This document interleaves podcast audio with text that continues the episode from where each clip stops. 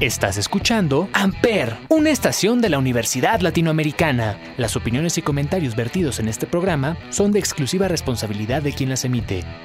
Amper Radio presenta.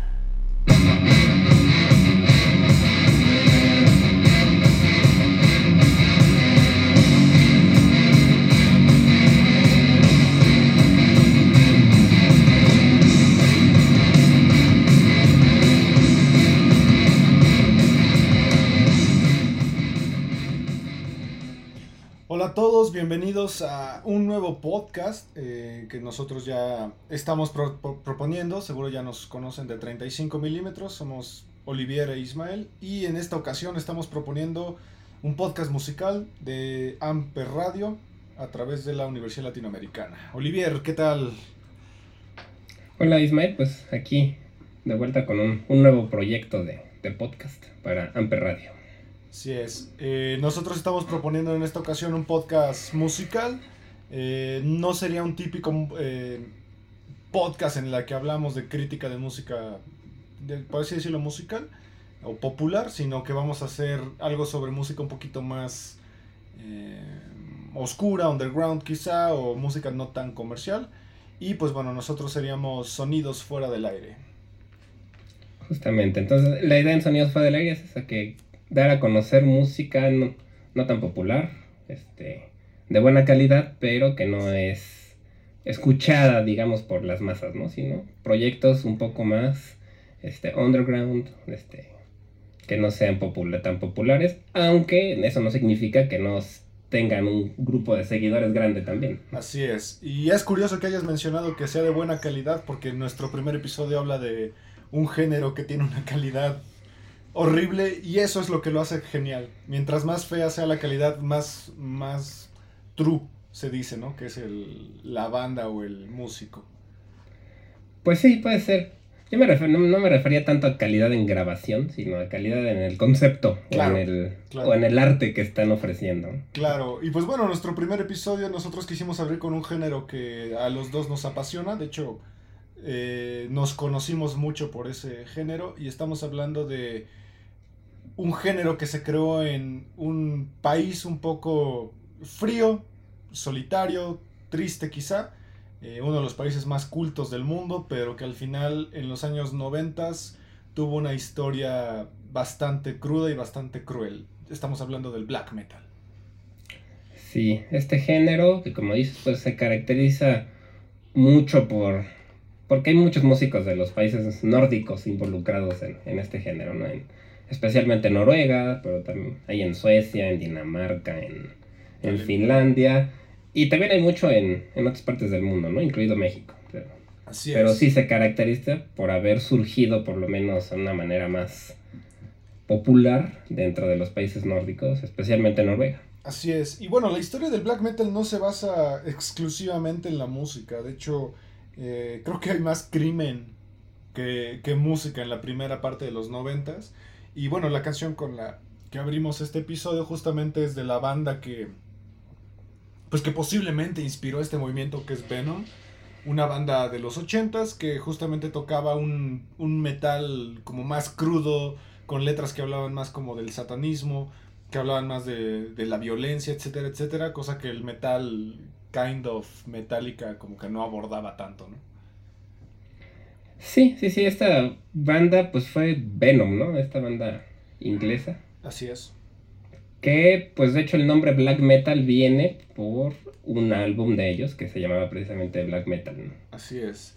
Y Que ellos por lo que sé no tenían ninguna intención de hacer ningún género, de nada. Y, y, tam- y también su ropa, ¿no? Su, su ropa eh, también que influ- influenció mucho cómo se vestían algunos black metaleros al principio. Así es, estoperoles, ropa negra desgastada, botas negras.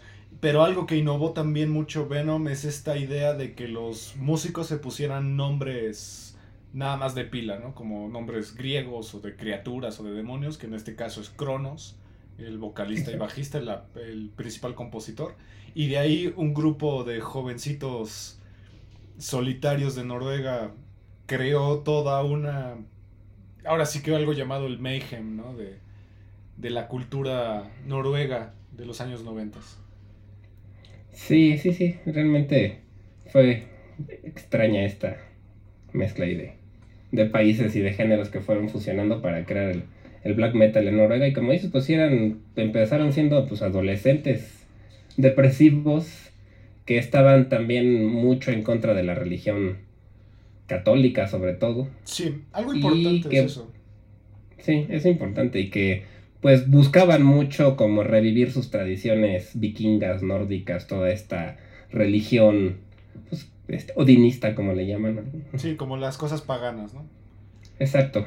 Porque, bueno, pues estos países nórdicos, pues crecieron con estas creencias y después el catolicismo los absorbió y bueno, estos querían revertirlo otra vez. ¿no? Así es. Y bueno, podríamos decir que el black metal, como lo conocemos actualmente, comenzó con un joven eh, llamado Oystein Arce, eh, mejor conocido como Euronymous, que mucha gente lo considera el rey, el padre de, del black metal, ¿no? Un jovencito de Noruega que tenía una tienda de discos, la tienda de discos más importante de la cultura eh, black metal, que es Helvete, y que justamente empezó a reclutar a todo este grupo de músicos con las características que justamente a él le gustaban para comenzar pues esta horda de, de música y de, de, crimen. Ahorita vamos a explicar por qué hablamos tanto del crimen. El crimen. Pues sí, sí, todo esto surgió a raíz de eso, ¿no? De un grupo de adolescentes en Noruega que querían hacer algo diferente y Eurónimos fue su, pues, su líder por mucho tiempo, ¿no? Fue el, pues que será el visionario, el que tenía como bastante bien planteada lo que él quería hacer, ¿no? E, era una persona que inclusive era bueno para el marketing, inclusive, sí. no era... sí, mucha gente lo tiene como considerado una persona oscura, depresiva, que vendió su alma al diablo, pero en realidad él era un, un eh, ¿cómo dices tú? Un, un empresario que al final de cuentas constituyó lo que era un género que actualmente se ha considerado uno de los géneros más importantes del metal extremo, ¿no? Sí, por mucho tiempo. Inclusive se le, pues se le asocia mucho con el satanismo, aunque no, ya no es tanto así. Sí siguen existiendo grupos que meten esos temas, pero realmente no era la intención la parte del satanismo, pero sí se le relacionó mucho con esto, pues por todas las, pues las circunstancias que se llevan alrededor de todos ellos y pues por su por, estar en contra del cristianismo.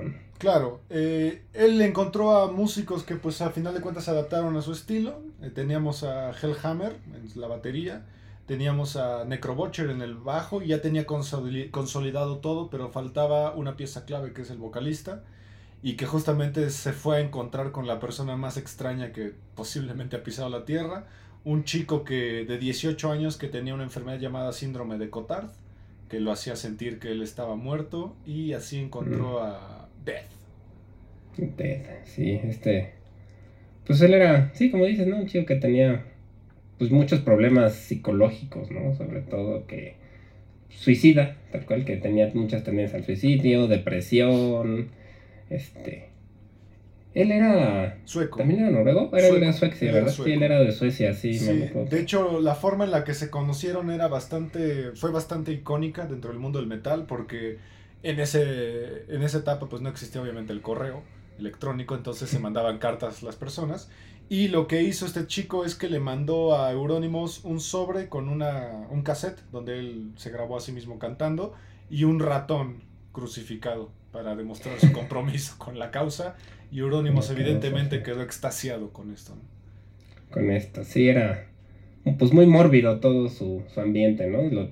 las portadas de sus primeros discos, pues ahí, ahí se ve todo esto, ¿no? Pero también era, siento yo que están muy influenciados por filosofía como Nietzsche, el nihilismo, todo este estilo de, de filosofía. O sea, eran chicos cultos, no eran nada más, pues, digamos, nada más por echar relajo, sino realmente tenían atrás pues, un bagaje cultural alto. Sí, de hecho Noruega pues es uno de los países más cultos del mundo en cuanto a, cómo sale la gente preparada. Eh, pero al final Death lo que hizo fue meter ya toda la iconografía ya más reconocida del black metal, el corpse paint, que es este esta parte en donde se pintan la cara de blanco con eh, facciones negras para simular justamente un cadáver en descomposición. Eh, él lo que hacía es que antes de los conciertos enterraba su ropa en cementerios para que cuando la sacara apestara a muerte y él sintiera esa pues la muerte cerca tenían bolsas de plástico animales muertos y antes de, subir al escenario se las olía, se daba como un pasón de, muerte. Y eh, odiaba a los gatos, los detestaba, entonces sus compañeros una vez lo molestaron metiéndole gatos a su habitación y él se cuenta la historia que él salía desnudo por el bosque con una escopeta a cazarlos porque él los odiaba. Él mismo decía que su sangre era de hielo y el él estaba muerto e incluso en los escenarios se cortaba y aventaba sangre al escenario, digo al público. Sí, siempre se caracteriza mucho por todo este parafernalia pues, agresiva, ¿no? Violenta, sangre, muerte, uso de animales, que bueno, es algo que ya no se puede hacer realmente Así es. de manera legal, digamos. Y pues sí, la verdad es que, que eh, yo creo que ese fue pues el éxito que tuvo tanto el género, independientemente de la música, porque como dices estaba grabada de una manera muy pues Precaria. rústica, precaria, rústica, con poco equipo en cassettes, con grabadoras de estas baratas en la época, sin tener estudios gigantescos. Y inclusive pues la letra y todo esto, aunque sí son importantes, pues a veces ni se entienden, ¿no? Por cómo pronuncian, tiene la característica esta forma de cantar muy entre gritando y desgarradora, como muy triste y violenta a la vez, es un poco extraño, ¿no? Así es, pero bueno, vamos a escuchar un poco de Mayhem para que se den una idea de a qué suena. No les va a gustar, pero inténtenlo. ¿Quién sabe? A lo mejor, a lo mejor se sorprende alguno Sí. por su gusto del, Del death metal. Digo, del black metal.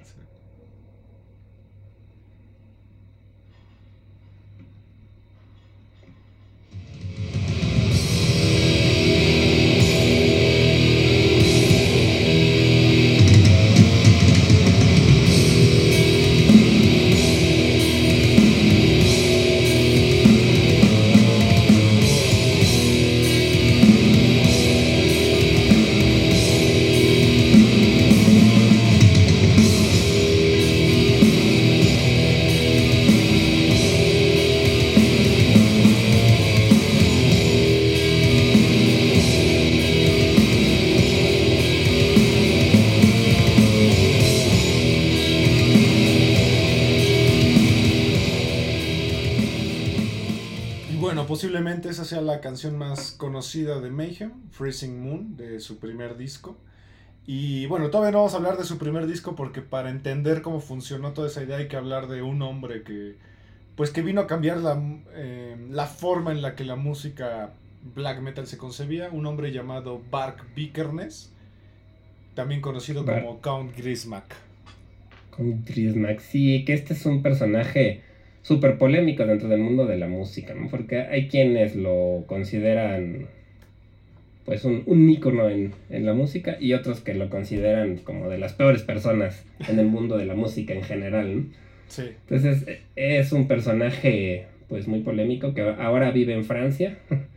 Tuvo que salir de Noruega, pues prácticamente se autoexilió, ¿no? sí. De Noruega.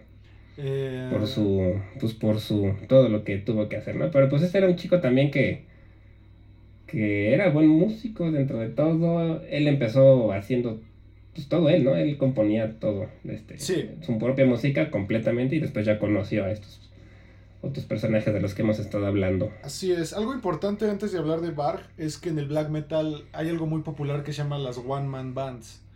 Que son estas bandas de un solo integrante en donde el mismo integrante hace exactamente todo. Un poco parecido a lo que hace Trent Reznor al principio de Nine Inch Nails. Eh, pero bueno, Bark Vikernes creó otra de las bandas más icónicas, posiblemente la más popular por toda la ideología que trajo, que es Bursum, que Bursum justamente es una parte montañosa de Señor de los Anillos, de Mordor, si no me Sí, equivoco. habla de... eh, que Y está sí, significa oso, ¿no? También. en lengua negra, según yo, Ajá, algo ajá. así.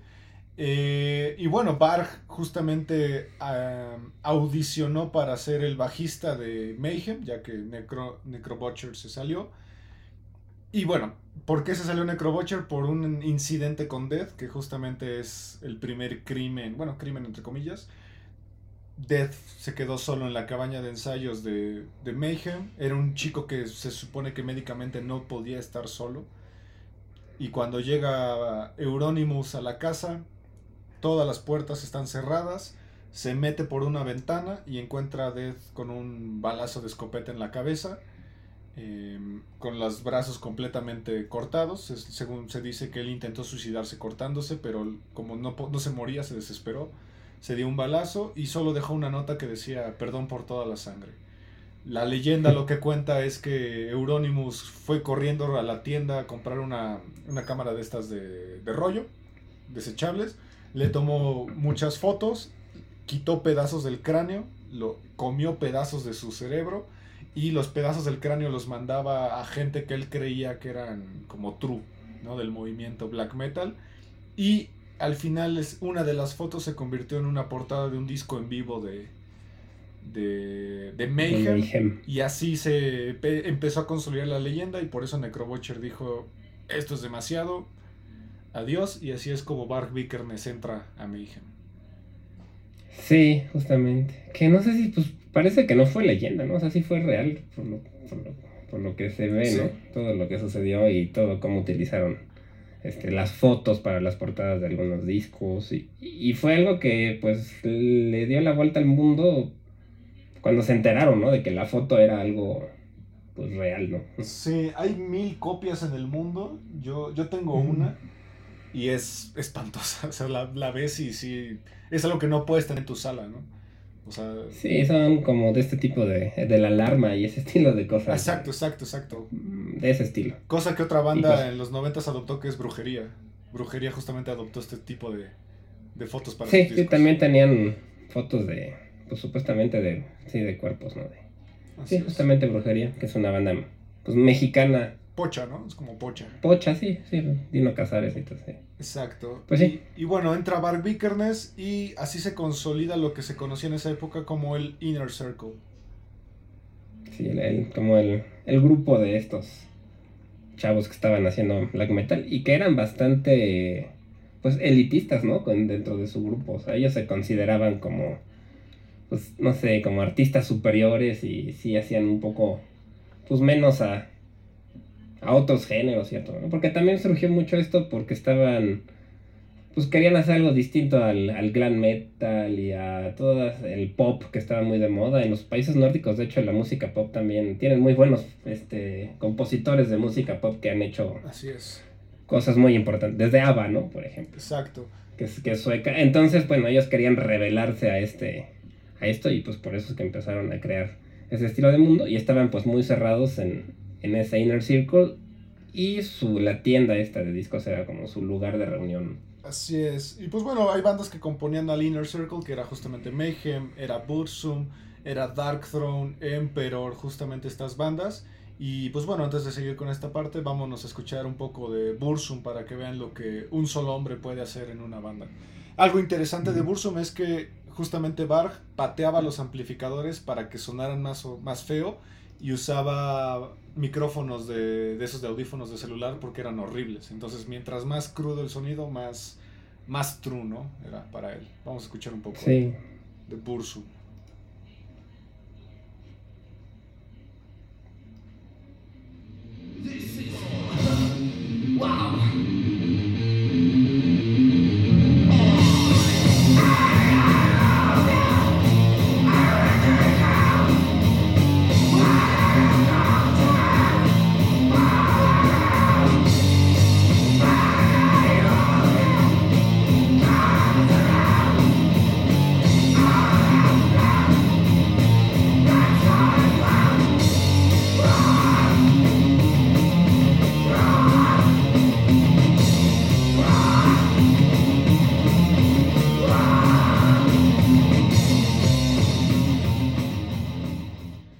Como podrán notar lo que decía Olivier, justamente las letras no se entiende un carajo de lo que están diciendo. Eh, pero si se pueden investigar un poquito y leer las lyrics, hablan de cosas muy interesantes como justamente decía él, eh, Nietzsche, hablan del nihilismo, hablan del existencialismo de estos autores como Schopenhauer tal vez, eh, de las tradiciones nórdicas, de hecho la mayoría de sus temas hablan de Thor, de Loki, de Asgard, de, justamente las, el Valhalla, las Valkyrias, todo eso. Sí, justamente es una música que aunque se escuche así, no sé, como ruda, sucia, sí tiene mérito musical, ¿no? ¿no? No es nada más ruido como también mucha gente piensa. Es una música que hay que educar, sienta el oído, porque al principio, las primeras que lo escuchas, sí dices, esto es puro ruido, que, esto, que es esto. Pero con el tiempo vas este, desarrollando como esa sensibilidad para identificar los elementos y ya te das cuenta que no es música tan simple como podría parecer. Sí, Usan mucho blast beats, por ejemplo. Los bateristas es complicado tocar black metal, sobre todo mantener la velocidad con la que tocan. La voz también para un cantante, si no saben, pues se arruinan la voz. Entonces, tiene más allá de lo que podría parecer en un principio. Sí. Utilizan mucho las atmósferas también. Exacto. Eh, es un gusto adquirido al final, creo. Y pues bueno, el Inner Circle se empezó a componer de estas bandas. Eh, otro de los miembros importantes era el baterista de Emperor, que es eh, ah, Faust. Era Faust. Entonces, aquí es donde empieza la parte más interesante, bueno, interesante entre comillas. Y es porque Barge era como un radical que justamente quería eliminar la, la parte cristiana de, de Noruega mientras que el otro líder, Euronymous, pues él le interesa más el, merchandising, eh, vender, hacer, promocionar discos, etcétera, etcétera. Entonces Barg empieza lo que se conoce como la parte más oscura de la historia noruega, que es la quema de iglesias. Justamente la, quema de iglesias. Algo chistoso de Barg es que se llamaba Christian, él antes era Christian Vikernes, y bueno, por, precisamente por todo lo que él sentía contra la religión, pues se cambió el nombre a Barg, ¿no? Realmente se llamaba Christian, entonces se cambió su nombre. Y pues sí, empezaron a hacer esto de, de quemas de iglesias, que eran iglesias que habían sido construidas sobre sitios paganos, que es una práctica que los cristianos hicieron por todo el mundo. En México también hicieron eso, sobre varias pirámides hay iglesias, ¿no? Así es. Entonces, pues él, por estar en contra de esto, pues, aunque él dice que él no fue, o sea, él hasta la fecha él sigue diciendo que él no fue el que quemaba las iglesias, pero todos lo culpan a él por eso, quién sabe. Porque lo que yo vi es que él argumentaba que todo lo hacía Eurónimos por publicidad y que lo jaló a él y que le echó la culpa, ¿no? Prácticamente. Pero quién sabe, la verdad es, es este. Es algo que pues no le creen, la mayoría de la gente no le cree, sino sienten que él sí fue el que empezó a quemar estas iglesias, pero son iglesias además muy antiguas, muy bonitas, la verdad es que eran pues eran patrimonio de, Noruega, porque son de madera tallada, súper bonitas y los Empezaron a quemar varias y bueno, pues la comunidad de Noruega se empezó a escandalizar, se empezó a hacer grande y se volvió algo que pues, en todo el mundo se enteró, se enteraron de, de estas quemas que estaban pasando. Así es, empezaron los crímenes a partir de la quema de iglesias, después Faust, el baterista de Emperor, justamente iba caminando por un bosque y un hombre se le acercó para ofrecerle tener relaciones sexuales. Faust accedió y cuando se metieron ya en lo profundo del bosque, Faust lo mató.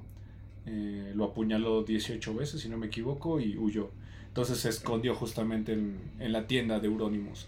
Pero el crimen quizá más importante de la historia del black metal es cuando Barg se entera a través de un chisme de que Euronymous planeaba matarlo, torturarlo. Eh planean secuestrarlo, torturarlo y matarlo. Entonces Barg toma la iniciativa, va en la madrugada a buscarlo a su casa, forcejean y termina Barg matando a Euronymous, apuñalándolo incontables veces en gran parte del cuerpo. Sí, ellos ya tenían un pleito, ¿no? Porque Barg sentía que Euronymous no tomaba en serio la parte filosófica, sino que todo, lo, todo era comercial, ¿no? Entonces tenía como esa bronca, ¿no?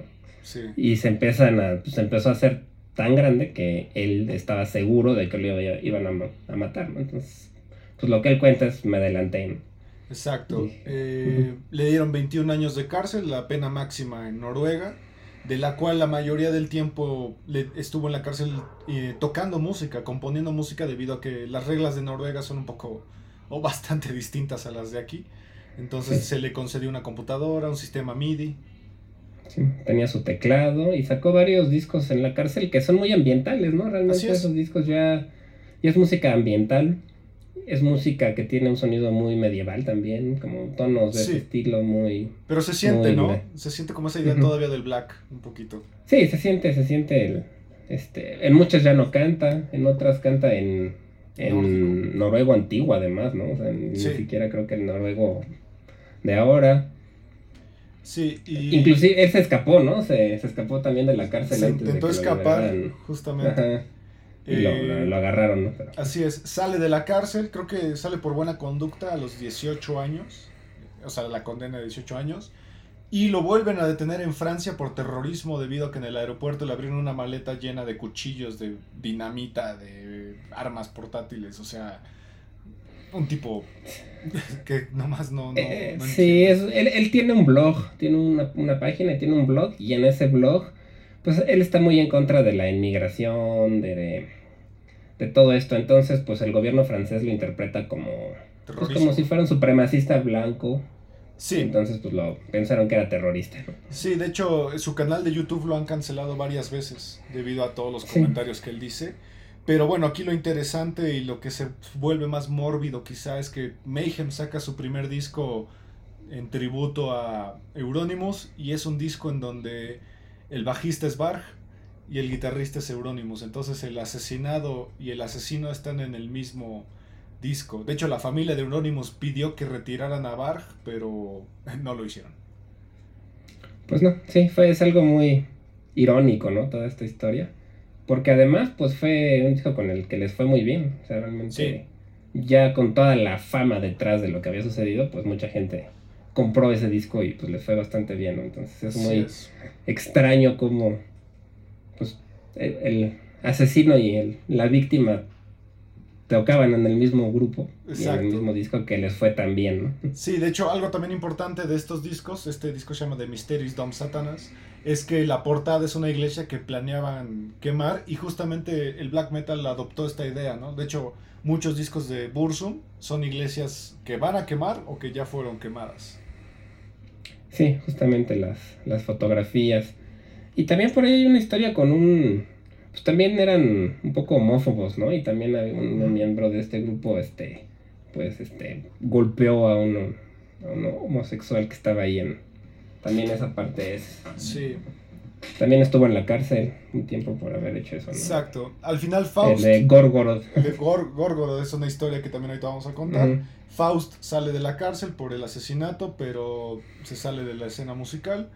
Eh, se entibia un poco todo el movimiento black metal. Solo quedaron algunas bandas como Dark Throne, que es la única banda que quedó como bien viva.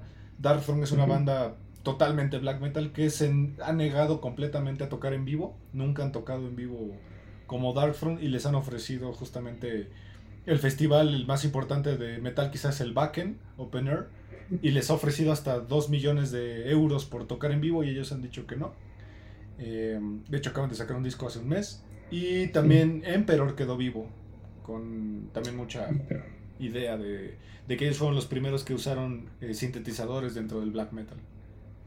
Sí, pues Emperor tiene su propio proyecto, ¿no? Ya este... Aisa. Insa, Insa, Insa, Insa, ¿cómo? Insa. Sí, me cuesta trabajo pronunciar siempre eso. Su nombre. su nombre. Que la verdad es que, salvo Darkthrone, los demás ya. Su estilo ya cambió bastante, ya no es. Porque Insa es muy progresivo, por ejemplo. Sí, así es. Y, y pues bueno, vámonos a la historia que para cerrar este capítulo, eh, la historia de una de las bandas más eh, polémicas de la historia, que es Gorgoroth. Eh, Gorgoroth también es una parte, es una cueva, si no me equivoco, del Señor de los Anillos en El Mordor. Señor de los Anillos, sí, est- estaban muy influenciados por Tolkien, de Muy. hecho. Sí, exactamente. Porque de hecho Tolkien agarra muchas cosas de la cultura nórdica. Eh, Tiene uno de los vocalistas más odiados del mundo. De hecho, muchos periódicos lo, lo nombraron como el hombre más terrible o el, el hombre más maldito del mundo. The Weakest Man Alive. Título que de hecho tenía Alistair Crowley en Inglaterra. Y bueno, eh, Gal, que es su nombre artístico, eh, se vio envuelto en mucha polémica cuando reveló que era homosexual, algo que era un tabú, ¿no? En el black metal. Sí, claro, y eso tiene no mucho, ¿no? Tiene unos años que dijo, que reveló que era homosexual. Y es una persona, pues que estuvo en la cárcel por torturar Por torturar. a otra persona, ¿no? Exacto. Sí, po- porque se lo. Pues a alguien se le ocurrió molestarlo en la calle y él no le pareció buena idea y se lo, lo secuestró prácticamente y se lo llevó a su cabaña en medio del bosque en Noruega y lo tuvo ahí colgado por días. ¿no? Exacto, y lo obligaba a beber su propia sangre. Y lo obligaba a beber sangre y todo y pues sí, este. por eso, cuando reveló que era homosexual, fue muy raro porque, bueno, son cosas que no se asocian mucho, ¿no? Que no tienen nada que ver realmente, pero por prejuicios que uno tiene, pues no, no, lo asocias, ¿no? Y bueno, la banda en sí también es, un, es una polémica debido a que Gorgor es una banda que en algunas de las giras tenía en la parte de atrás del escenario cruces y gente crucificada ahí, hombres y mujeres, todo el escenario bañado de sangre, además. desnudos, todo el escenario bañado de sangre de animal y cabezas de animales colgadas en, en la parte de enfrente. Entonces los demandaban por crueldad animal, los demandaban por delitos contra la religión, etcétera, etcétera. Sí, sí, la verdad es que pues lo hacían también, era parte de, ¿no? O sea, lo hacían igual por, yo creo por el factor del shock. De, Exacto. Que es algo que se basa mucho el black metal. Sí, en el, factor de, de shocker a, los demás, ¿no? Pero sí, como dices, tenían animales vivos, gente crucificada y bueno, esta persona pues estuvo en prisión por torturar a otra, a otra persona, a otro chico. Entonces, pues por eso es que todo el black metal gira alrededor de, pues, de tragedias, de, de, pues, crímenes y de gente, pues, con, yo creo que sí tienen algunos ciertas enfermedades mentales, ¿no? Por lo menos por lo menos Death sí tenía algo. Por lo menos Death él sí era, él tenía y pues... Sí. Eh, y algo que es interesante es que recordemos que todos estos personajes eran chavitos de 15, 16 años cuando empezaron, o sea... Claro. Eh, no, no los 18 sacaban sus discos más famosos. No eran adultos consagrados, o sea, eran niños que al final traían una ideología muy marcada de estos países, ¿no? Y bueno, ¿cómo entrarle al black metal? Pueden entrarle desde la literatura. Hay muchos libros que hablan del black metal. Uno más muy famoso es el Lords of Chaos, que de hecho se hizo una película. Sí, creo que hablamos de eso en, un, en, podcast, en el podcast de cine. Así es. Pero sí, cuentan la historia de, de, todo esto. Hay documentales, ¿no? El de In Search of the Light, ¿cómo se llama? Until the Light Takes Us, que lo pueden encontrar en YouTube. Es el documental oficial del black metal y está muy bueno, muy interesante. Eh, hay un documental que habla sobre Gal, cómo vive en una montaña y es un documental, dura como 30 minutos, es de Vice.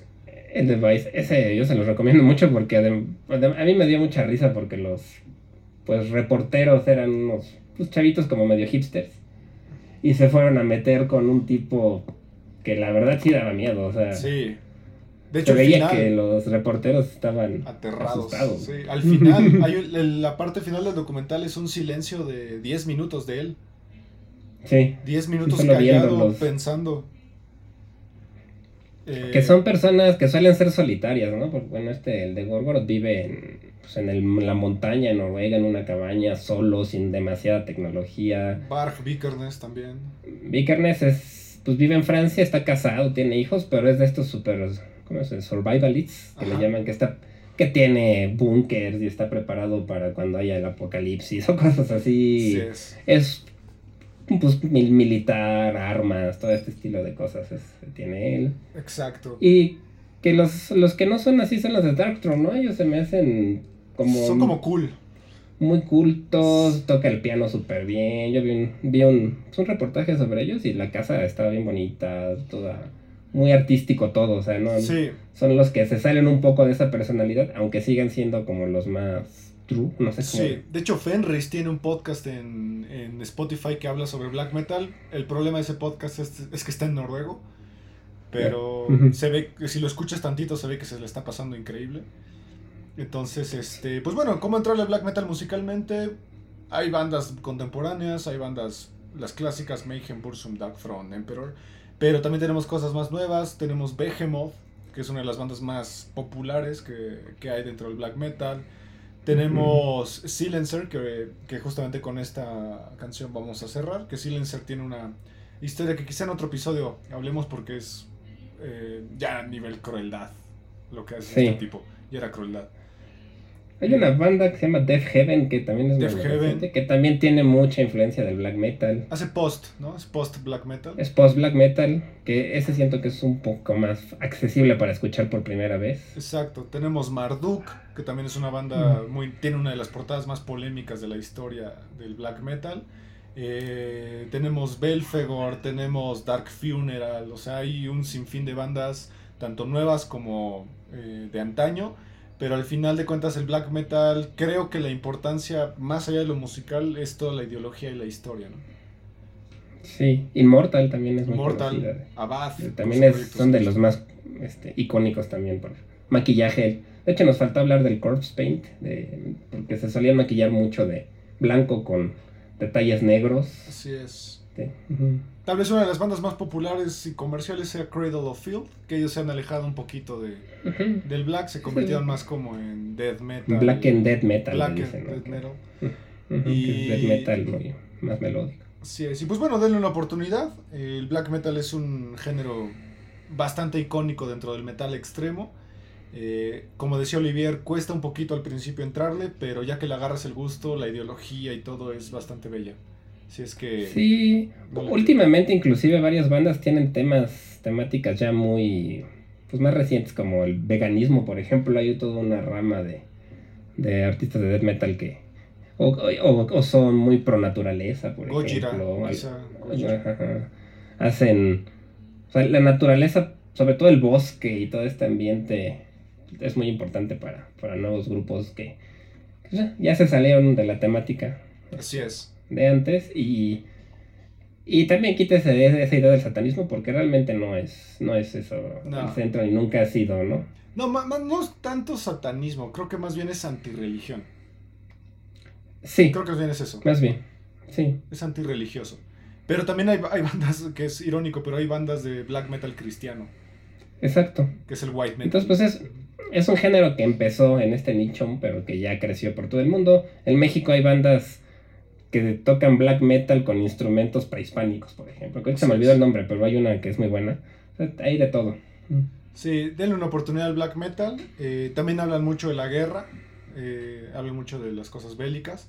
Y pues bueno, nosotros eh, proponemos este programa que se llama... Oh, se me fue. Espera. Música fuera Música del aire. fuera del aire. Este es nuestro primer episodio y nos despedimos con esta canción de Silencer. Nos vemos la próxima semana, Olivier. Muchas gracias. Muchas gracias a ti, Ismael, y gracias por escucharnos. Nos vemos pronto.